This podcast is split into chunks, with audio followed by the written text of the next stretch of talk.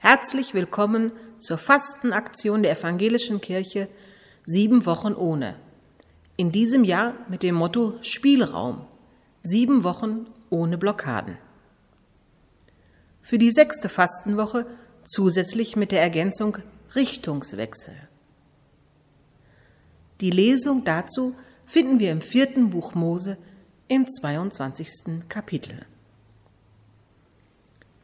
Da stand Bileam am Morgen auf und sattelte seine Eselin. Aber der Zorn Gottes entbrannte darüber, dass er hinzog, und der Engel des Herrn trat in den Weg, um ihm zu widerstehen. Und die Eselin sah den Engel des Herrn auf dem Wege stehen, mit einem bloßen Schwert in seiner Hand. Und die Eselin wich vom Weg ab und ging auf dem Felde. Bileam aber schlug sie, um sie wieder auf den Weg zu bringen. Da trat der Engel des Herrn auf den Pfad zwischen den Weinbergen, wo auf beiden Seiten Mauern waren. Und als die Eselin den Engel des Herrn sah, drängte sie sich an die Mauer und klemmte Biliam den Fuß ein an der Mauer. Und er schlug sie noch mehr. Da ging der Engel des Herrn weiter und trat an eine enge Stelle, wo kein Platz mehr war auszuweichen, weder zur rechten noch zur linken.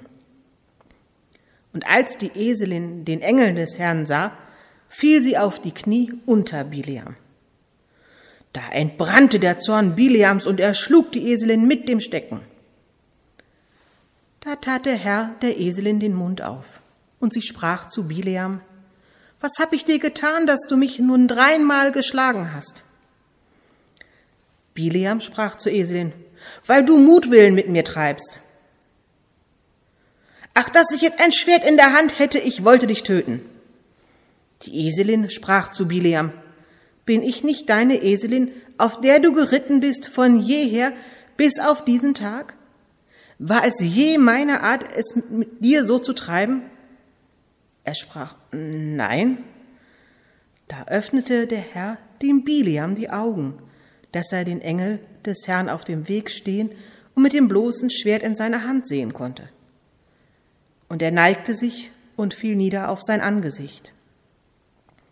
Und der Engel des Herrn sprach zu ihm, Warum hast du deine Eselin nun dreimal geschlagen? Siehe, ich habe mich aufgemacht, um dir zu widerstehen, denn der Weg vor mir führt ins Verderben.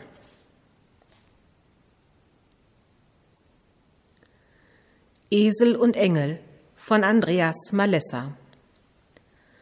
Ist es nicht beruhigend, dass Kreuzfahrtschiffe nicht umkippen, wenn fast alle 4000 Passagiere schlagartig zur linken Seite rennen? In einem Ruderboot wäre das schon bei vier Personen so. Die Durchsage Delfine Backbord löst hektisches Gedränge auf allen Stockwerken aus. Die Weltmeere bieten wahrlich genug Spielräume für kleine Zahnwale und dass sie plötzlich spielen, sieht man ja an ihrem lächelnden Gesichtsausdruck beim Springen. Die Glücksschreie der Kinder, das rasende Klacken der Fotokameras, die staunenden A's und O's der Menschenmassen an der Reling übertönen zuverlässig, was die zehn, zwanzig Delfine da draußen an keckernden Klick- und Pfeiflauten von sich geben. Ach, das ist beruhigend, dass niemand versteht, was sie sagen. Jetski und Motorboot Raser in Strandnähe, tödliche Treib- und Schleppnetze vor den Küsten, Plastikmüllwolken und Schiffsschraubenlärm auf hoher See. Vielleicht springen Delfine ja nur deshalb in die schwerölverpestete Luft neben den Kreuzfahrtschiffen, um zu rufen, Haut ab, ihr Arschlöcher! Wer weiß. Flipper war laut Titelmelodie einer 60er Jahre TV-Serie der Freund aller Kinder. Der Traum aller Kinder ist es, die Sprache der Tiere zu verstehen. Vom gutmütigen Bär in Grimms Schneeweißchen und Rosenrot, vom gemütlichen Balu im Dschungelbuch über den Gänserich Martin in Nils Holgersson bis zu Dr. Doolittles Papagei und dem Oscar gekrönten Filmsong Talk to the Animals. Singles bestreiten heftig, ihre Katze sei ein Partnerersatz. Aber sie sagen ihr Ciao beim Weggehen und Nadu, Hallo beim Nachhausekommen. Gute Reiter lesen die Körpersprache ihrer Rösser und hoffen, Pferdeflüsterer zu sein. Rund vier Millionen Hundebesitzer in Deutschland gehorchen gern dem klar geäußerten Willen ihrer Begleiter.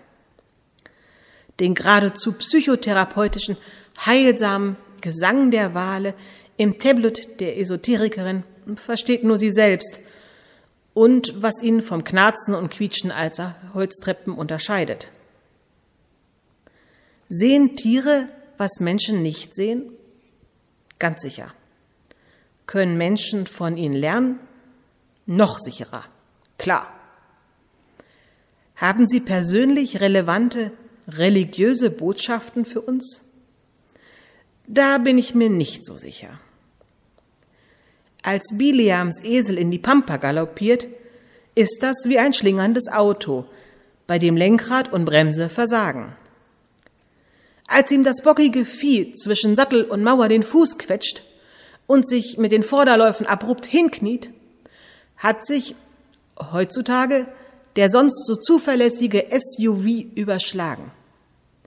Ich finde Biliams Wutausbruch verständlich.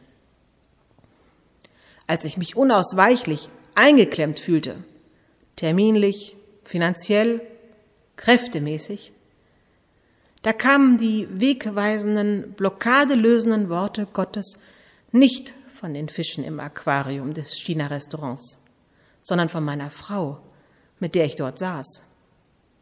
Ein Engel. Mit Flammschwert manchmal, ja, aber ein Engel.